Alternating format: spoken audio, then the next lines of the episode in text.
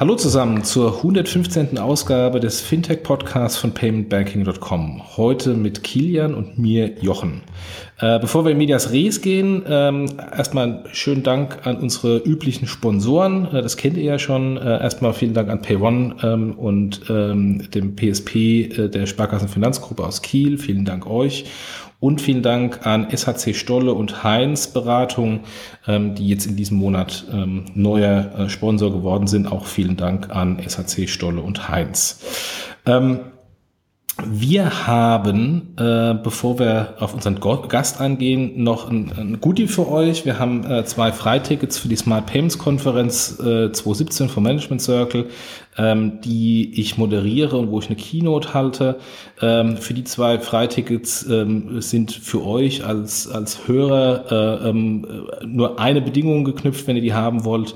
Äh, macht eine 5-Sterne-Bewertung bei iTunes, macht einen Screenshot, schickt diesen Screenshot mir an jochen.paymentbanking.com und unter allen diejenigen, die ähm, das geschickt haben, ähm, verlosen wir die Freitickets.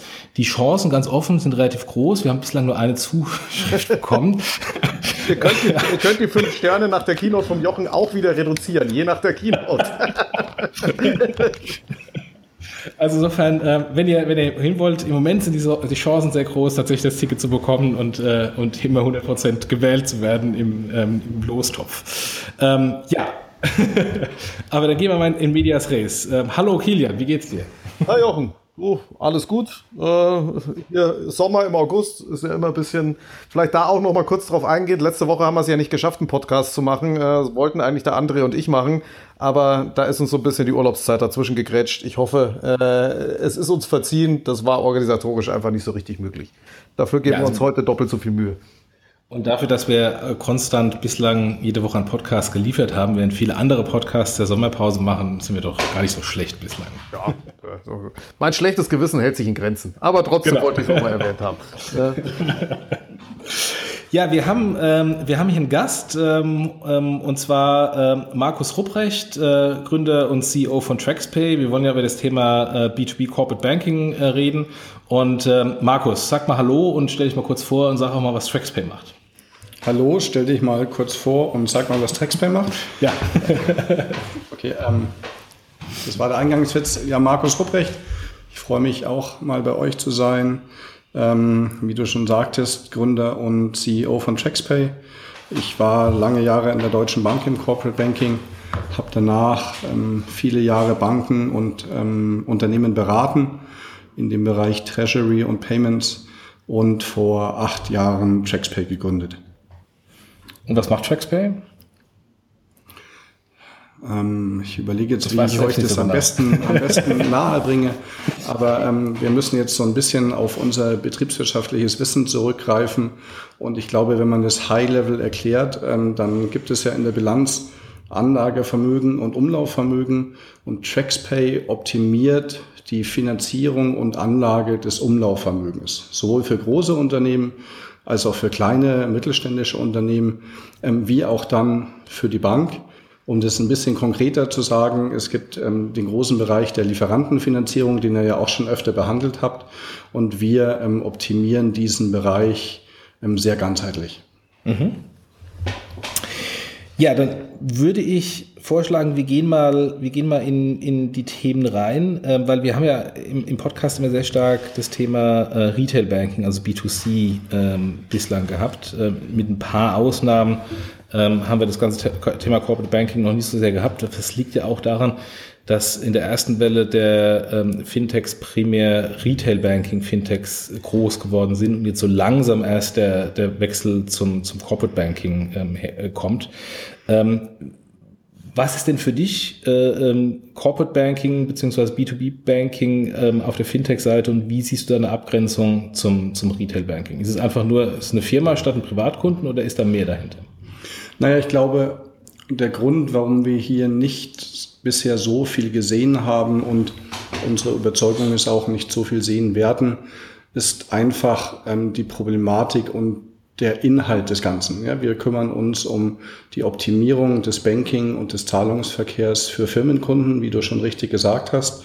Ähm, und jetzt ist es nicht für jeden offensichtlich, wo hier die Problemstellungen sind, wie hier die Geschäftsprozesse ablaufen, was ja auch die Bedarfe sind. Ja, ich sage immer, wenn ich ketzerisch bin, dann ist es sehr offensichtlich, warum es unglaublich wichtig war, dass man in Starbucks über Square mit Kreditkarte zahlen kann. Das ähm, lerne ich schon als Student, der sehr oft in Starbucks ist was aber die Probleme eines Treasurers in der heutigen Welt sind und wie man hier Prozesse verbessern kann auf Bankseite und auf Unternehmensseite, braucht man halt Mitarbeiter, Menschen mit Ideen, die sich in diesem Bereich auskennen. Und nachdem ja typischerweise Startups meistens von eher jüngeren ähm, Kollegen betrieben werden, haben die sehr oft halt nicht die Erfahrung, diese komplexen, komplexen Prozesse hier zu verbessern. Und deswegen ähm, gibt es da halt nicht so viele. Auf die Frage zurückkommend, ähm, wie grenzen wir uns ab? Das ist aus meiner Sicht tatsächlich so, wie du es gesagt hast. Es geht halt einfach um Firmen und Firmenkunden, ähm, also typischerweise Gesellschaften und, und nicht mehr um Privatleute, die natürlich auch ganz andere Bedarfe haben in ihrem täglichen Finanzleben. Um da, um da kurz, kurz äh, einzuhaken, wird es auch aus deiner Sicht heißen, dass sagen wir mal, die viel zitierte Gefahr, die halt die etablierten Banken im B2C-Bereich spüren, wo halt Fintechs sich einzelne Produkte rausgenommen haben, also das klassische Unbundling der Bankprodukte, dass diese Gefahr im B2B-Bereich nicht so vorhanden ist, weil wir da eher ein Know-how-getriebenes, lösungsorientiertes Geschäft haben, als wie dieses klassische kleinteilige Produktgeschäft? Oder kommt da die Gefahr nur von der anderen Seite? Ähm, ja und ja. Also ich, Kilian, du hast sehr recht. Ich glaube tatsächlich, dass im B2B das Thema Disintermediation von Banken ein ganz anderes ist. Ähm, allein deswegen, weil die Firmenkunden deutlich vorsichtiger nochmal sind, ähm, wen sie hier als Partner des Vertrauens aussuchen und wen sie hier einsetzen. Das heißt, ähm, die wenigen Plattformen, die hier versuchen, Banken ähm, aus dem Markt äh, auf, auf mittlere Sicht zu drängen, ähm, haben es deutlich schwerer als in dem Bereich B2C. Das ist ja auch ganz einfach nachvollziehbar. Ja, wenn ich jetzt früher mal als PayPal noch in den Kinderschuhen steckte, wenn da mal was schief geht, dann habe ich vielleicht mal 300 Euro verloren. Wenn aber heute ein Treasurer vom Unternehmen eine Zahlung über so ein Startup machen würde und dann halt ähm, 300.000 Euro verliert oder noch mehr, dann hat das natürlich eine ganz andere Tragweite und deswegen ist das ein Thema, wo ich glaube, gerade im B2B wird auf absehbare Zeit ähm, es sehr viel Kooperation mit Banken geben, aber wenig Player, die sagen, wir brauchen keine Bank mehr. Das gilt aber für, für Fintechs und eben für Startups, wo hingegen schon ein großer Wettbewerb gerade am Entstehend ist, ähm, ist aus diesen sogenannten B2B-Netzwerken heraus. Das ist zum Beispiel eine Ariba, das ist eine TradeShift, das ist eine C2FO, ähm, die hier aus einem völlig anderen Kontext heraus ein sehr, sehr großes Netzwerk an Unternehmen gebaut haben und plötzlich sagen, Mensch, ähm, hier haben wir 2,5 Millionen Unternehmen in unserem Netzwerk, wie können wir denn mit ihnen noch Geld verdienen? Und siehe da, da ist natürlich B2B Banking ein sehr interessanter Bereich, wo auch lange keine Innovation da war und nichts passiert ist. Ähm, und deswegen ist es hier schon so, dass man ähm, sehr gut optimieren kann. Und zusätzlich spüren die Banken hier natürlich etwas weniger Wettbewerbsdruck von diesen ganzen Fintechs, ja, weil es eben nicht so viele gibt. Und wenn diese großen Player dann mal kommen, dann kommen die auch richtig. Ja, also wir wissen alle, wenn wir von Google, von Amazon, von Facebook sprechen, wie hier das Gefahr äh, oder die, die, die potenzielle Gefahr in diesem Bereich für Banken gesehen wird. Umso schlimmer ist es eben auch mit diesen B2B-Netzwerken, ähm, dass die anfangen, Banking zu machen und dann wird es für Banken tatsächlich sehr schnell sehr kritisch. Wie, wie groß schätzt du denn diesen, also man, es gibt ja, kursieren ja immer so Zahlen im Markt, der B2B-Markt, vor allem im Payment-Zahlungsabwicklungsteil, ist um ein Vielfaches größer als der B2C-Markt. Spürt ihr das auch? Ist es wirklich so, sagt, okay, da ist so ein großer Markt, äh, wenn wir da nur einen kleinen Teil rausnehmen, dann reicht es, reicht es locker? Ähm, oder hast du da so ein Gefühl für diese Marktgröße? Ähm, da gibt es tatsächlich Zahlen drüber. Ähm, die, der schiere Fakt, dass ich die Zahl jetzt nicht im Kopf habe, sagt eindeutig, dass der Markt so groß ist, dass es uns nicht ähm, näher beschäftigt. Ist, ja? so für euch im Leben. Also der, der, der Markt wirklich im B2B ist riesig. Die Zahlen sind um ein Vielfaches höher, also sowohl Transaktionsvolumina ähm, als auch dann äh, wirklich die Volumen und die Transaktionen, als es, als es im B2C-Bereich der Fall ist. Allerdings ist es jetzt nicht zu vergleichen, zum Beispiel mit Kreditkarten, ja, wo ich halt ganz viel kleinteilige ähm, Zahlungen habe. Es ist ein sehr großer Markt mit relativ wenigen Playern, deswegen ich kann die Zahlen nachliefern oder euch die Reports sagen, wo sie drinstehen. Ähm, es ist sehr groß. Du hast recht. Gut, du hast ja vorher schon mal das Thema, das Thema äh, PayPal im B2C angesprochen. Warum gibt es sowas im Corporate Banking eigentlich nicht? Ist da kein Bedarf da? Gab es da keinen, der sich das mal angenommen hat? Oder ist das Corporate Banking ja, noch nicht so weit? Ja, ähm, wie gesagt, ich glaube, es ist halt immer sehr viel evidenter, ähm, etwas zu nehmen, was einem näher liegt. Und es war für jeden offensichtlich vor 20 Jahren und auch noch vor 15, dass hier Änderungen stattfinden. Ich erinnere mich noch in der Anfangszeit ähm, meines ähm, Bankerseins, ähm, wuchs ich mit dem Satz von Bill Gates auf, Banking is essential, banks are not. Ähm, das war lange Zeit ein großes Thema, was nie wirklich adressiert wurde. Ähm, ich ich sage auch immer, lustigerweise hätte Bill Gates nie gedacht, dass er auf Apple warten muss, bis sowas passiert, zumindest im B2C-Bereich. Ähm, Im B2B-Bereich ist das Ganze halt einfach zeitverzögerter, weil das Wissen anderes ist, was man hier haben muss. Passieren wird es genauso. Kann ich mal kurz reinspringen? Ähm, ich hab, bin ja der Zahlenmensch. Ich habe gerade eben mal ähm, hier eine Präsentation aufgemacht, ähm, um nochmal äh, die Zahlen nachzuliefern, von denen der Markus gerade eben sprach.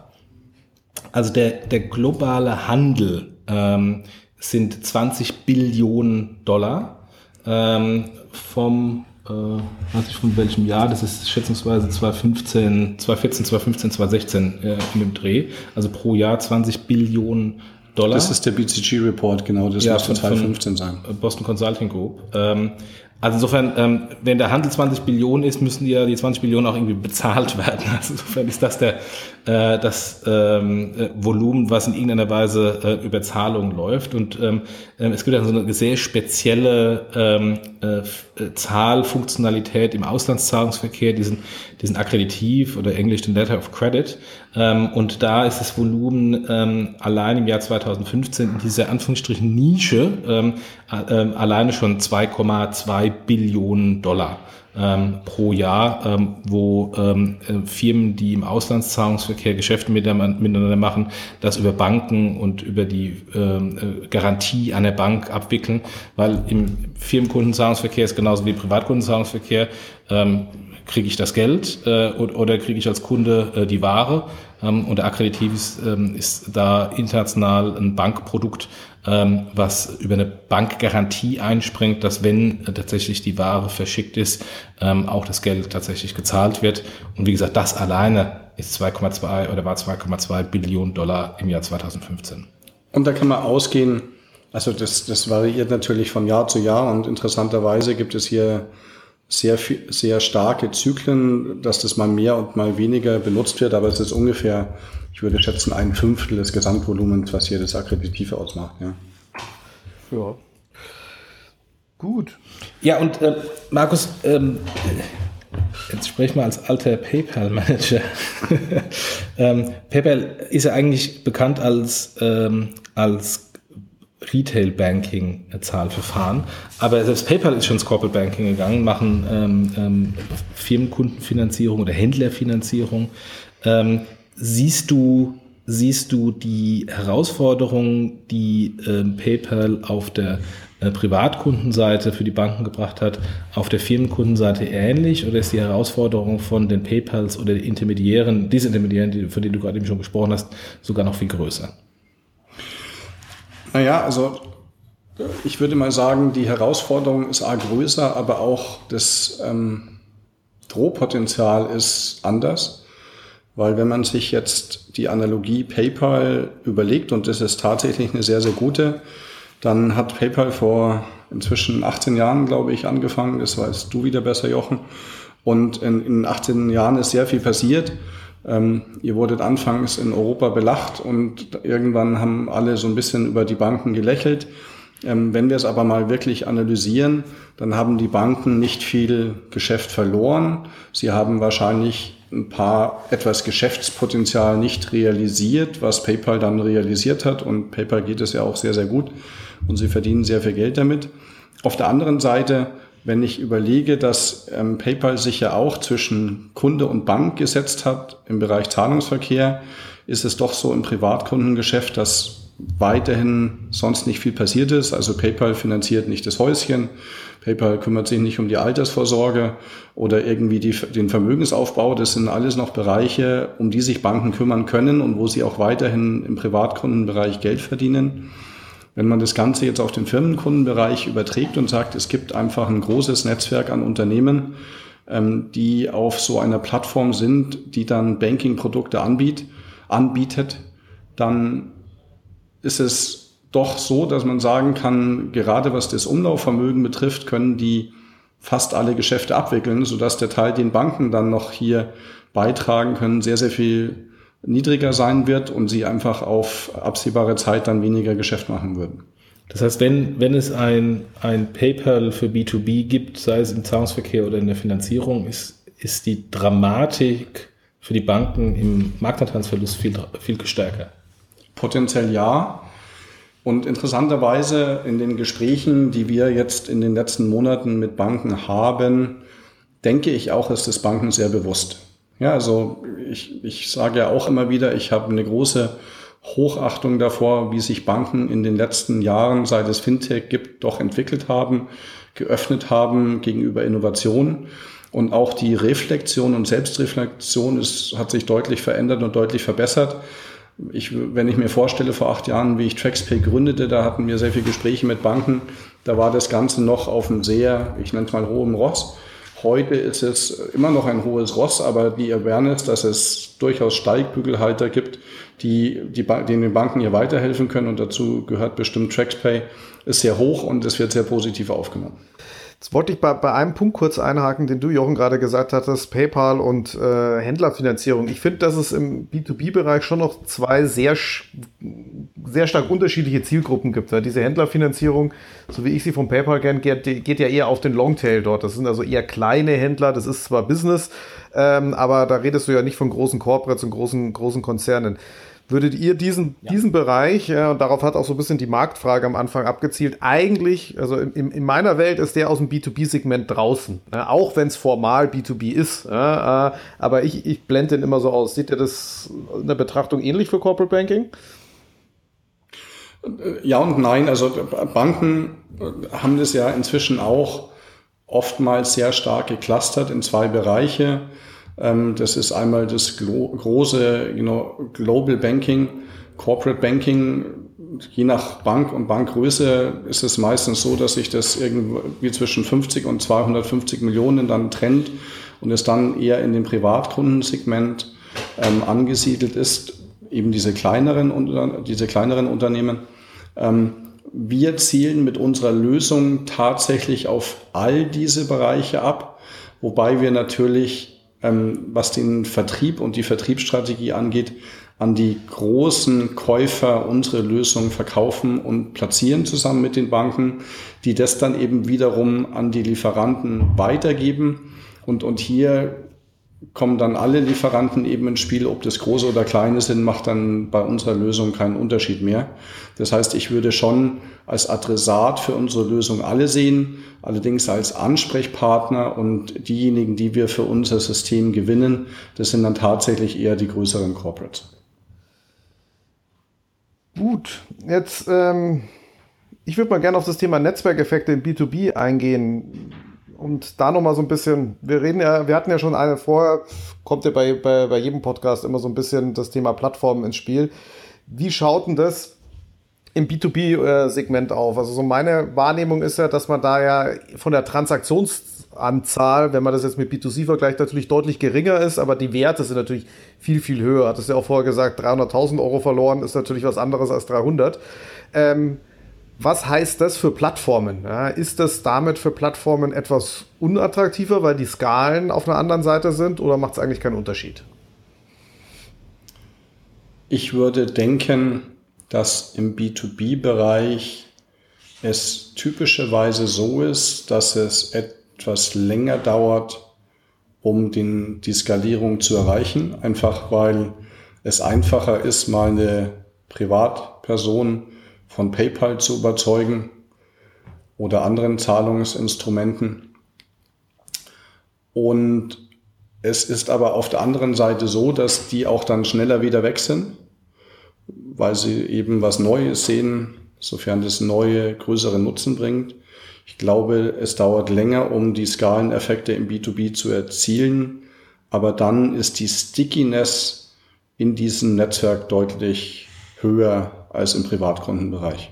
Und das liegt daran, dass ähm, auch da natürlich ERP-Systeme eine Rolle spielen und Integration ERP-Systeme, weil das wechsle ich nicht von jetzt auf nachher aus? Oder ich, glaube, ich glaube, es ist tatsächlich zweischichtig. Das eine ist eine technische Komponente, da hast du völlig recht. Ich glaube aber sehr stark ist einfach auch ein Mindset. Also wie vorhin gesagt, im privaten Bereich, da probierst du schneller mal was aus und setzt halt ein bisschen Geld ein. Im, im Corporate-Bereich ist es so, man weiß, was das für Prozesse auslöst, wie, wie, was für verschiedene Abteilungen dann hier dazugezogen werden müssen. Deswegen, wenn ich mich mal für etwas entschieden habe, ähm, springe ich nicht gleich sofort auf die nächste Lösung, wenn ich mal was implementiert habe. Das dauert einfach länger. Ähm, also ich würde es einmal dieses ähm, wirklich IT-Thema, das du angesprochen hast, ist richtig. Aber ich glaube, es ist auch ein Mindset und einfach Prozesskosten, die hier mit einer Rolle spielen. Ja, was bedeutet es jetzt nochmal eine andere Lösung einzusetzen? Ähm, das ist hier doch deutlich höher und, und etwas schwieriger. Aber wie gesagt, wenn man es dann hat, dann ist die Stickiness auch deutlich höher und es dauert wieder länger, bis man hier gegebenenfalls wieder rausfällt. Kilian hat vorhin schon äh, GAFAs angesprochen, also Google, Apple, Facebook, Amazon. Ähm, die sind ja eigentlich eher im, im Endkundengeschäft, also Retail Banking, eine Gefahr. Jetzt macht ähm, äh, PayPal SMI-Kredite, wie wir gerade eben schon gesprochen hatten, für, für, für einen Longtail-Handel. Amazon ist auch ähm, ins B2B-Geschäft eingestiegen, dass dann halt wieder Handwerker seine Schrauben ähm, äh, über Amazon kaufen kann. Aber das ist ja dann eher ein Thema im ähm, Unternehmensbanking, äh, also kleinen, mittelständische ähm, Unternehmenskunden und nicht Firmenkunden, klassische große Firmenkunden. Ähm, siehst du die, die GAFAs da in den, bei den großen Corporates in irgendeiner Weise eine Rolle spielen oder gibt es da vielleicht andere GAFAs, die eben nicht GAFA heißen? Ich glaube, ähm, wir haben da ja schon öfter darüber diskutiert, das ist sehr ähm, leicht an der Analogie PayPal wieder zu erklären. Ähm, wie ich TraxPay angefangen habe, habe ich immer mit Argus Augen beobachtet, was so PayPal da macht. Und dann hast du, Jochen, damals ja auch ähm, die Beteiligung an TradeShift initiiert, wenn ich das richtig weiß. Und für mich war das damals exekutiert. Nicht exekutiert okay. ähm, für mich war das eine große Katastrophe, weil ich mir dachte, Mist, jetzt ist dann quasi PayPal weg. Ähm, auf der anderen Seite kannst du wahrscheinlich dann nochmal besser beschreiben, wie sehr oder wie, wie niedrig das Wissen von all diesen Unternehmen ist, was wirklich diese B2B-Netzwerke angeht und das Potenzial, was dahinter steckt. Ähm, ich glaube, ähm, ihr habt damals gesagt, riesiges Potenzial, aber wir wissen nicht, wie wir es adressieren sollen. Mhm. Ich glaube, das gilt definitiv für die GAFAs. Ähm, allerdings gibt es eben andere GAFAs, und das ist mal ganz vorneweg eine Ariba, ja, die ein riesiges Netzwerk hat und mit einer SAP dahinter ein sehr, sehr großes Potenzial. Und mir Salesforce.com typisches Beispiel, die, hat, die haben das bestimmt auch noch nicht auf dem Radar, aber haben ein riesiges Netzwerk an, an Corporates. Man müsste mal, wenn ich die wäre, sehr schlau überlegen, wie man sowas verbindet. Hier ist Potenzial da. Hier ist es nicht so, dass es so evident und auf dem Tisch liegt. Allerdings, wie gesagt, ist es halt umso schlimmer, wenn dann so jemand sich mal da ähm, dessen bewusst wird, der Macht bewusst wird, die sie alle haben, weil eben das doch das Drohpotenzial für Banken etwas höher ist, als es bei PayPal war. Wobei eine, eine Ariba als quasi das eBay für Firmenkunden mit Ariba Pay auch das PayPal für Firmenkunden ja macht. Jetzt noch nicht so groß, noch nicht wirklich international, aber zumindest man sieht da die ersten Schritte in, den, in, in diese Richtung. Und eine TradeShift kooperiert mit äh, ein paar Banken und ein paar Intermediären, macht er auch Zahlungsverkehr und Finanzierung. Also insofern, man sieht ja da die ersten Schritte von diesen ähm, Firmen, Firmen, Großkunden, GAFAs, wie man noch sie nennen mag, in diese Richtung rein, äh, zu Lasten der Banken zum Teil. Ja, und auch, auch da ist es so, ähm, wie gesagt, wir sprechen interessanterweise in dem B2B-Podcast sehr viel über PayPal, aber ich finde, man kann jetzt immer sehr schön hier die Analogien zeigen. Ähm, wie PayPal in Europa anfing, hat sich auch eine Postbank sehr stark darüber gefreut, dass sie das Geschäft machen durfte. Und irgendwann hat PayPal eine Banklizenz gehabt und die Postbank war draußen. Ähm, Ähnliches beobachten wir gerade in diesem Bereich. Ähm, kleiner Hinweis für diejenigen, die das nicht wissen. Postbank war ein Rent-Bin-Sponsor für eBay und PayPal in Europa, äh, weil die da keine, keine Acquiring-Lizenz hatten. Ähm, und das war, glaube ich, zu damaligen Zeitpunkt ein sehr attraktives Geschäftsmodell für die Postbank. Stimmt, bis sie dann eben von jetzt auf nachher weg war. Ja, genau. weil, weil du die PayPal-Bank gegründet hast. Nee, die habe ich nicht gegründet. Ich bin das sechs Monate später gekommen. Na gut, mit, mit aufgebaut hast. Also dann sich die, hat sich eine Bank sehr gefreut, ja, und dann irgendwann war sie weg. Ähm, und ich glaube, das ist ein Thema, was wir heute im Supply Chain Financing und in diesem ganzen ähm, Finanzierungsbereich sehen, dass Banken eine ganz starke Nachfrage aus dem Kundenmarkt spüren und selbst nicht immer Lösungen haben, die auf diese Kundenbedürfnisse ziehen und dann einfach aus sehr starken, weniger strategischen als aktionistischen Entscheidungen heraus sich zum Beispiel am Tradeshift beteiligen, was natürlich für die eine Bank vielleicht gut sein mag, weil sie sagen, okay, wenn es Tradeshift schafft, Banken zu disintermediieren, ähm, dann haben wir wenigstens noch einen kleinen Teil davon, weil wir haben noch 0,7 Prozent an Tradeshift. Allerdings kann das ja nicht das Ziel der Bank langfristig sein, weil sie wollen ja eigentlich verhindern, dass andere ihr Geschäft machen. Ähm, und wir kriegen hier immer wieder das Feedback von den Banken, wir sind da noch nicht so weit, das voll zu durchdringen und voll zu verstehen. Deswegen machen wir mal was. Ähm, allein glaube ich, dass den heiligen Gral, wie sich hier Banken idealerweise verhalten sollten, noch nicht gefunden haben. Hier gibt es einige Hinweise in kürzlich ähm, verabschiedeten oder durchgeführten Studien. Die eine Studie ist die der FAZ, ähm, die die ING, glaube ich, gesponsert hat, ähm, die sich sehr stark mit dem B2B-Bereich gekümmert hat, wo, wo eben herausgestellt wurde, dass es nur ein ganz kleiner Teil auch im B2B gibt, die quasi sich als Partner der Banken sehen aber ein noch viel kleinerer Teil diese Partner wirklich ein langfristiger, freundschaftlich gesinnter Partner der Banken sind, weil ein Partner kann ja auch jemand sein, der dann nach fünf Jahren sagt, danke, ich habe eure Kunden jetzt und jetzt mache ich es alleine, ähnlich wie PayPal, ja, damals in Europa. Und ähm, da ist eben auch rausgearbeitet worden, dass TraxPay tatsächlich einer der drei war, die hier freundschaftlicher Partner sind und den Banken hilft, dieses Geschäft auf Dauer weiterzuführen und auch die Erträge und die potenziellen Erträge mit zusätzlichen Geschäften mit ihren Kunden hier zu erweitern. Ähm, also vielleicht nur eine kurze Anmerkung zu einem äh, PayPal-Postbank-Beispiel. Ich weiß nicht, ob das so eine wirklich so eine Ausnahme ist, weil ich glaube halt in jedem Dienstleistungsgeschäft, wenn ich irgendwann äh, zu groß werde, wird sich immer jeder Auftraggeber, ganz, ganz egal in welchem Bereich, überlegen, mache ich es nicht lieber selber. Und ähm, ich glaube, das ist eine ganz normale, ganz normaler Vorgang, der jetzt nicht speziell bei, dem, bei den Banken ist. Also man sagt, wenn ich irgendwas an den Dienstleister outsource und ich merke, das ist so viel und so groß, ähm, überlege ich mir immer, es ist so strategisch für mich, ich mache es halt selber. Äh, und PayPal hat halt beschlossen oder gesehen, das ist ein strategischer Teil, also lieber selber machen. Ich glaube, das ist gar nicht so banking-spezifisch. Ähm, es stimmt, Kilian, darf, lass mich aber hier nochmal einhaken. Äh, die wichtige Message ist eben hier, und das sehen wir momentan auch, dass manche Banken sich hier auch wieder drauf zurücklehnen und sagen, na ja, wenn Ariba jetzt hier zusammen mit einer Telekom ähm, das Supply Chain Financing macht, ähm, dann ist es ja gut für uns, weil wir sind die Bank dahinter. Ja? Man muss sich dann nur als Bank die Frage stellen, wie du richtig sagst, wenn das Geschäft groß genug ist, sind wir immer noch die Bank, die das macht oder besorgt sich nicht darüber eine Banklizenz? Ähm, oder auch, ähm, irgendwann wird es dann immer das günstigste Angebot werden und die billigste Bank und dann muss sich jede Bank fragen, bin ich so aufgestellt, dass ich wirklich auf einen reinen Preiswettkampf ähm, dieses Spiel gewinne?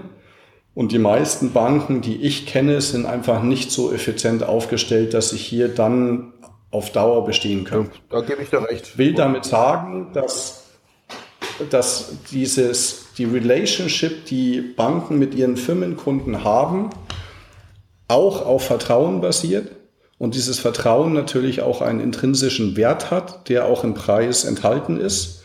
Wenn sich nur jemand dann zwischen die Bank und den Firmenkunden setzt und dieses Vertrauen dann quasi in diese Plattform geht und nicht mehr in den Bank oder den Firmenkundenbetreuer der Bank, dann reduziert es sich rein auf den Preis und natürlich die Qualität. Und das ist dann der Zeitpunkt, wo viele Banken sich fragen müssen, ob sie nicht dann mhm. das Spiel verloren haben.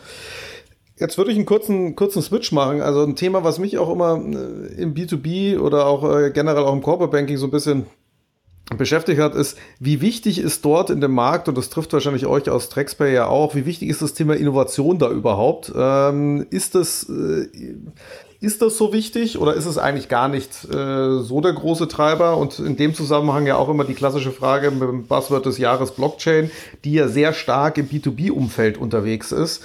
Ähm, passt es da zusammen, wenn man sagen würde, Innovation ist nicht so wichtig, aber Blockchain ist natürlich da ganz weit vorne in der Kette. Wie siehst du denn das? Also ich glaube, Innovation ist genauso wichtig wie im B2C. Allerdings durch die vorher beschriebenen längeren Entscheidungszyklen natürlich schwieriger transparent zu machen. Ja, also wenn du heute eine neue Bank im B2C baust und halt relativ schnell viele Kunden davon begeistern kannst, dass die sich zumindest mal anmelden, dann ist das ja schon vermeintlich ein großer Erfolg. Ähm, wenn man das gleiche jetzt auf B2B überträgt, dann dauert es hier einfach ein bisschen länger, bis man diese Erfolge so sieht. Deswegen ist es natürlich immer schöner, Innovationen im B2C zu machen, weil die Traction hier natürlich immer höher und schneller ist. Ähm, natürlich ist es genauso wichtig, dass das hier passiert. Ähm, wir, wir stellen generell fest, aber das, da sind wir, glaube ich, auch nicht alleine im B2B, dass natürlich die Offenheit für Innovation in verschiedenen Regionen der Welt deutlich höher ist als in Europa oder auch hier in Deutschland. Ja, also ähm, wir haben ja auch ein Office in Amerika und da sehen wir immer wieder, dass die Offenheit gegenüber Neuen einfach viel mehr gegeben ist, auch die Bereitschaft, gewisse Risiken einzugehen, selbst im B2B. Was das Thema Blockchain betrifft, ähm, verfolge ich das ja schon sehr lange. Ähm, bin erstmal ein großer Skeptiker von Bitcoin gewesen, weil ich den Kollegen damals ähm, bei der amerikanischen Nationalbank, also bei der Fed, sagte, naja, KYC und AML könnt ihr dann mal locker vergessen, weil alles über den Haufen geschmissen ist, ähm, was ihr damit eigentlich erreichen wolltet. Auf der anderen Seite ist es für mich ein sensationeller Business Case und ein riesiger Erfolg, der hier mit so einer Technologie mal bewiesen wurde. Ich glaube, die Blockchain wird in vielen Bereichen sehr viel erreichen, ähm, gerade was Dokumentation angeht. Ähm, vorher vom Jochen angesprochen, im Bereich Akkreditiv gibt es hier verschiedene Prozesse, die man optimieren kann. Ich bin allerdings doch ein Zweifler, dass die Blockchain hier die Welt völlig auf den Kopf stellt in diesem Bereich. Und ich gebe euch ein einfaches Beispiel. Also viele der Unternehmen, die gerade sich im Trade Finance, also in diesem Akkreditivbereich mit der Blockchain beschäftigen, sagen mir immer, pass auf, Markus, die Blockchain kann das Akkreditiv ablösen. Das ist insofern relativ lustig, weil ich glaube, wir können uns hier darauf einigen, dass die Blockchain eine neue, eine neue Technologie ist, die neue Sachen ermöglicht. Allerdings ist dieses Produkt akkreditiv schon deutlich älter als Technologie. Ja, also die Vorformen vom Akkreditiv wurden schon angewendet zu Zeiten der Fucker, als die italienischen Kaufleute mit den preußischen Kaufleuten hier gehandelt haben. Aus dieser Zeit ist dieses Konstrukt akkreditiv. Das wurde dann halt nur irgendwann automatisiert und auf Computer gehoben. Ähm, deswegen funktioniert es jetzt ein bisschen besser und ein bisschen automatisierter. Allerdings die ganzen Prozesse außenrum, das ganze Vertrauen, dieses Thema, dass das ICC, also die International Chamber of Commerce, hier der oberste Richter ist, der Streitfälle, Streitfälle schlichtet, ähm, das sind lauter Rahmenbedingungen, die jetzt eine Blockchain allein nicht hat. Ja? Und auch der Bereich, wo immer vermeintlich gesagt wird, dass so viele Probleme gelöst werden können mit einer Blockchain oder Smart Contracts, stelle ich mir halt auch oft oder stelle ich sehr oft in Frage, weil die Welt halt nicht schwarz und weiß ist. Ja, das erste Mal, wie ich gehört habe, die Blockchain löst die ganzen Anwälte ab, musste ich lachen, weil ähm, if and when heißt halt schwarz und weiß. Und typischerweise, wenn ich vorm Gericht lande, habe ich weder schwarz noch weiß, sondern irgendwas dazwischen. Und dieses Problem kann auch keine Blockchain und kein Smart Contract lösen. Ähm, sonst würde ich meistens gar nicht vor dem Gericht landen. Will damit sagen, ich glaube, das Potenzial für die Blockchain im Bereich B2B ist enorm. Man kann hier viele Prozesse optimieren.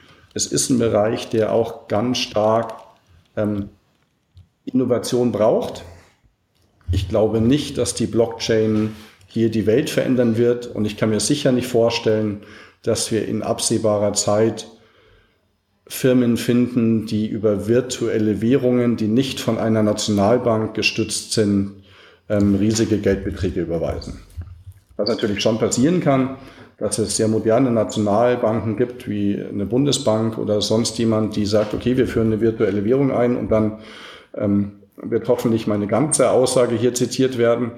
Aber ich glaube nicht, dass irgendwann wir in naher Zukunft sehen, dass ein, eine große, ein großes Unternehmen über Bitcoin die Gehälter zahlt oder sowas. Lass uns ein bisschen wegkommen von, von der Blockchain und nochmal ähm, auf, auf Innovation ähm, generelle äh, Art zu sprechen kommen.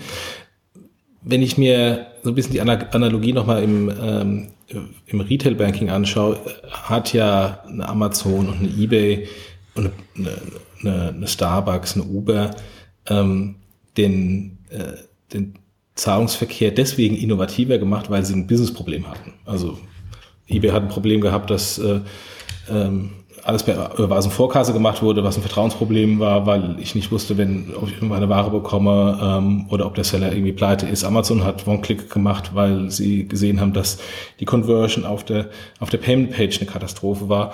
Ähm, Starbucks macht Mobile Payment nicht, weil sie Mobile Payment interessant finden, sondern weil sie einfach mehr Kaffee verkaufen können.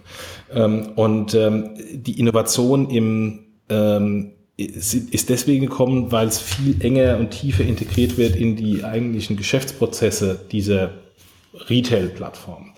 Ähm, Jetzt gibt es natürlich auch im, im Firmenkundenbereich Geschäftsprozesse und Geschäftsprozessoptimierung ist seit Jahrzehnten ein, ein extrem wichtiges Thema. Äh, da ist ja auch SAP deswegen sehr groß geworden, weil sie äh, letztendlich standardisierte äh, Prozesse über das ERP-System den Firmenkunden aufoktroyiert haben. Ähm, auch insofern äh, teilweise zum Schmerz des Firmenkunden, aber am Ende des Tages dann doch äh, zum Vorteil des Firmenkunden. Ähm, und, ähm, und die Prozesse, die jetzt da sind von den Firmenkunden, sind halt über SAP und generell ERP-Systeme determiniert. Ähm, die Bankenprodukte sind davon häufig getrennt. Ist die Innovation, ähm, geht die in dem Bereich, dass man versucht, ich meine, du hast ja schon von der Ariba gesprochen, von der TradeShift, dass man versucht, die äh, Unternehmensgeschäftsprozesse äh, mit den Bankprozessen enger zu verzahnen und zu verbinden und da Innovationen zu schaffen? Äh, meinst du jetzt die Innovation bei TraxPay oder generell? Generell im Firmenkundenbereich. Also ich glaube, es gab viele, viele Versuche von Banken an ERP-Systeme sich anzuflanschen oder sich zu integrieren.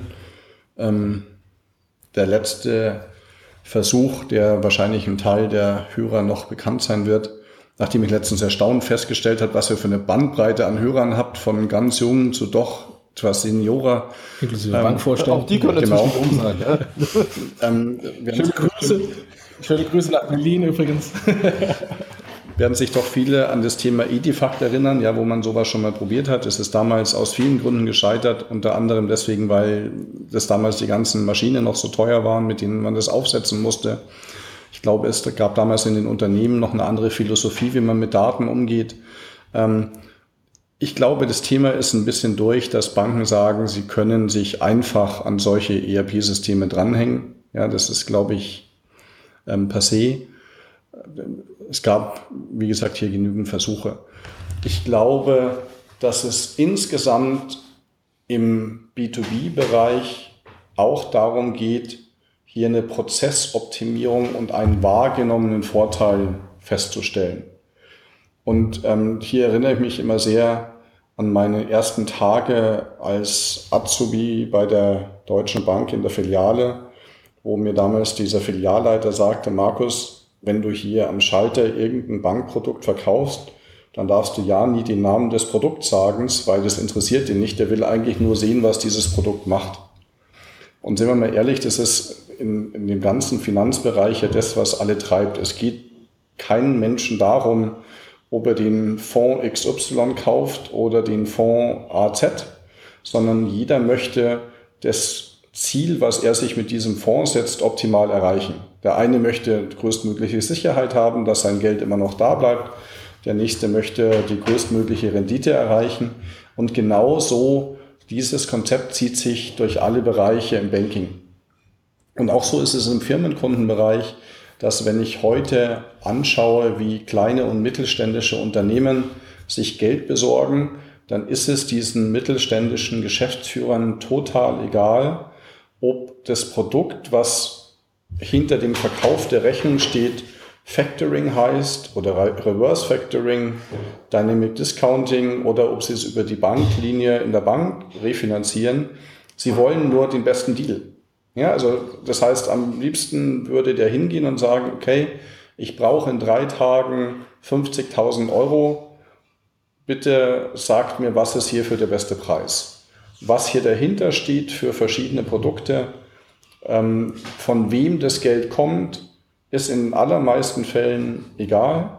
Er möchte hier nur sicher sein, er kriegt den besten Preis, hat und, und es funktioniert. Er hat damit wenig Aufwand. Er muss nicht bei 27 Banken anrufen, bei acht Factoring-Gesellschaften. Er will einfach, dass es möglichst schnell funktioniert. Und das sind einfach Themen, die hier wichtig sind. Und ähnlich wie im B2C haben wir uns am Anfang auch nicht vorstellen können, gerade ich, ja, also ich habe nie geglaubt, dass PayPal so groß wird. Ähm, die Convenience war hoch, aber ich bin mit der Bank auch zurechtgekommen und irgendwann bin ich dann auch überzeugt worden, weil es einfach so einfach ist und genauso wird es hier eben im B2B auch funktionieren, nur eben langsamer. Wir haben hier ja auch ein sehr schönes Beispiel schon auch in Deutschland im B2B-Bereich gesehen, die 360T. Ja, auch hier war es so, dass sich die Kollegen am Anfang natürlich sehr hart getan haben, um Adoption und Traction zu bekommen und kriegen. Und, und irgendwann hat sich halt um, um, durchgesetzt auch ein sehr schönes Beispiel, wo dann über die Zeit Banken einfach aus diesem Geschäft rausgenommen wurden, nur noch Anbieter sind und nach dem besten Preis quasi ausgesucht werden. Ähm, aber es ist eben so, jeder sucht hier ähnlich wie im B2C-Geschäft nach mehr Convenience und nach einem besseren Prozess. Es dauert eben nur länger. Okay.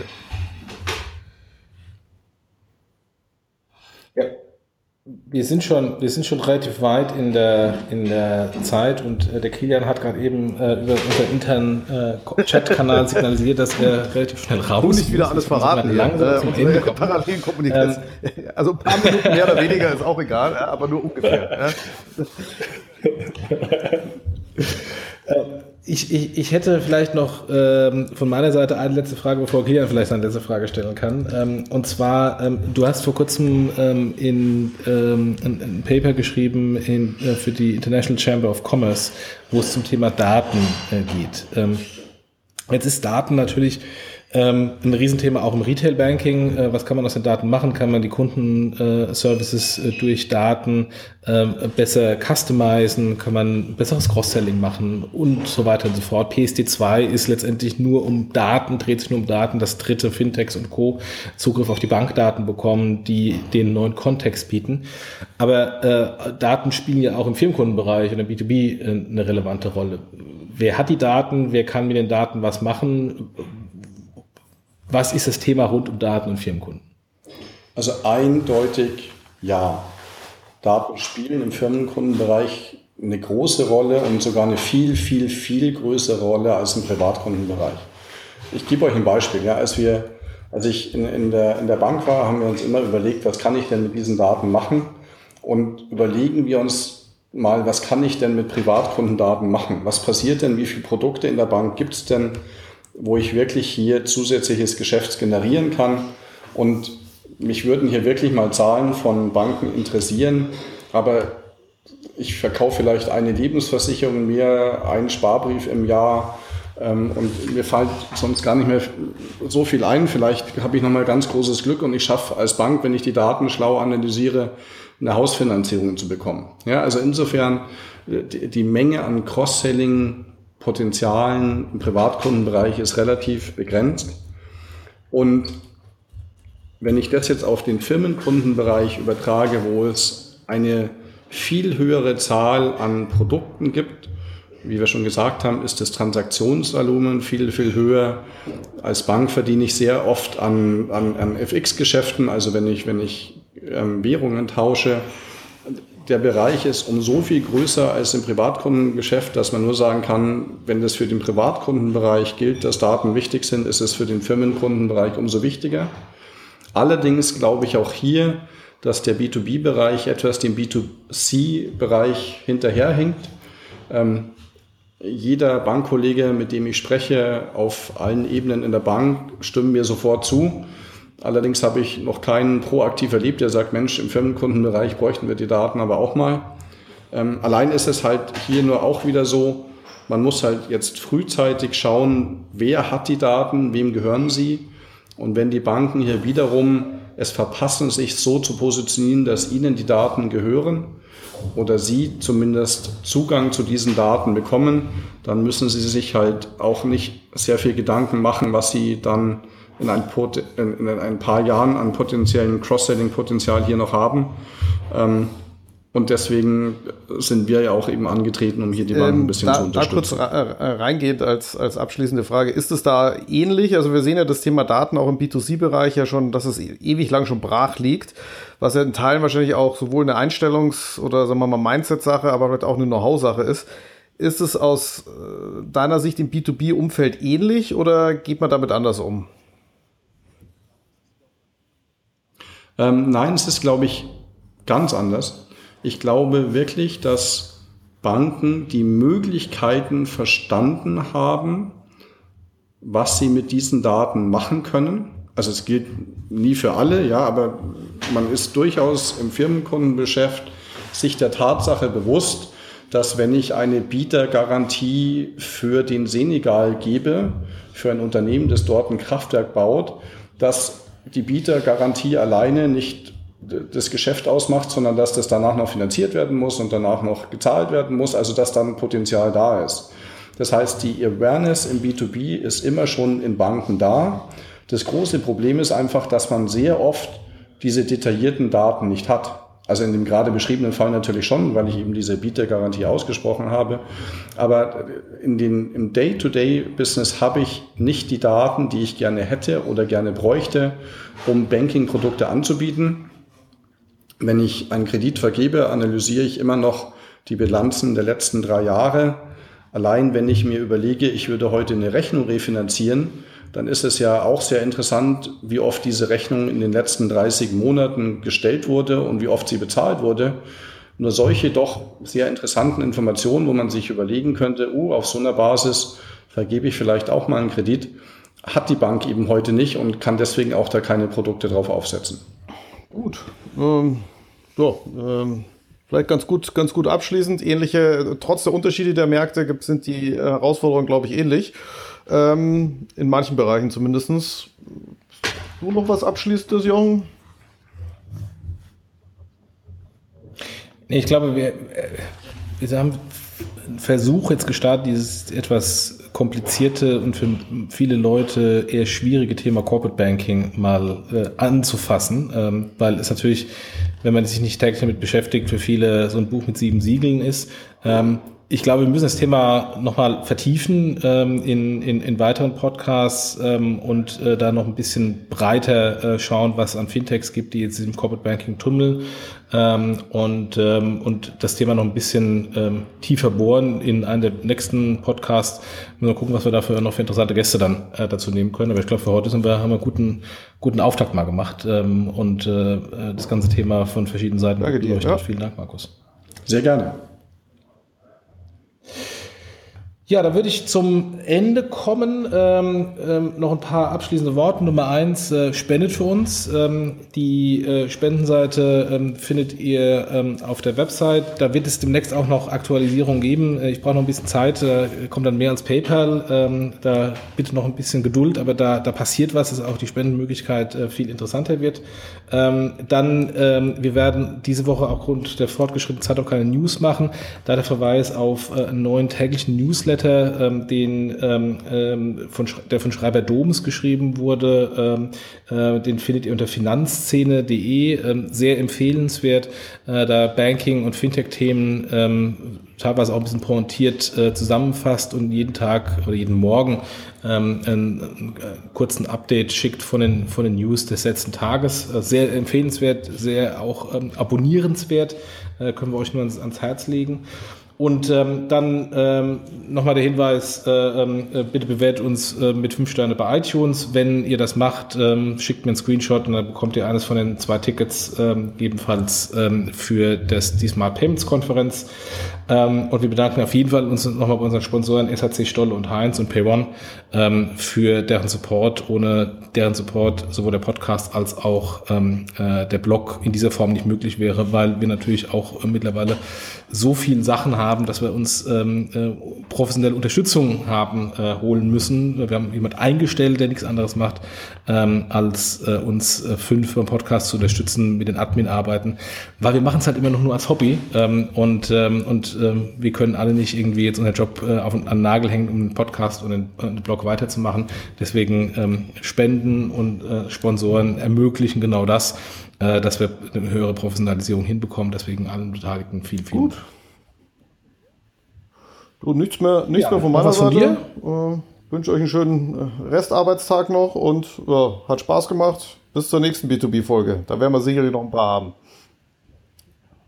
Ja, genau. Bis dann. Ja, danke euch beiden ja. und äh, bis demnächst. Macht's gut. Tschüss zusammen. Tschüss.